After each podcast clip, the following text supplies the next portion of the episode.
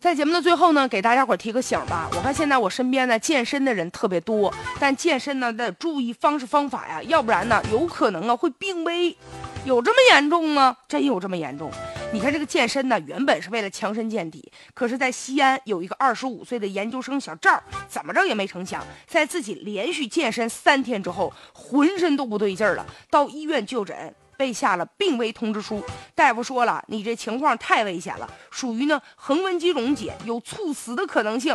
这听起来挺不可思议的哈。有人说不要相信大夫，他就是吓唬你。哎呦，真不是吓唬。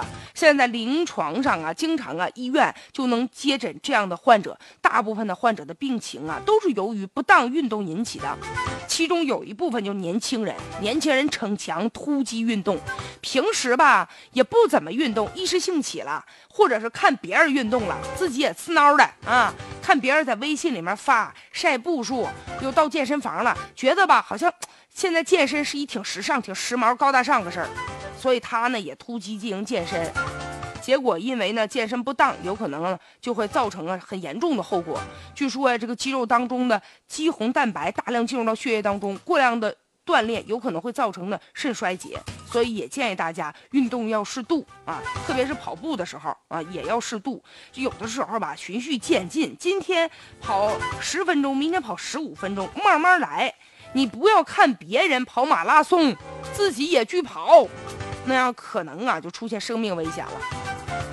而且特别对于一些年纪比较大的人，这个运动啊，确实是一把双刃剑呢。如果弄不好的啊，可能身体承受不了。你看现在啊，就除了年轻人之外，老年人也是一个健身的一个群体吧。像公园啊、广场啊，还有一些小区安装各种说运动器材。我原来我就见过哈，有这运动器材呢，咱就不用去健身房了嘛。但有一些老年人一看，特别是。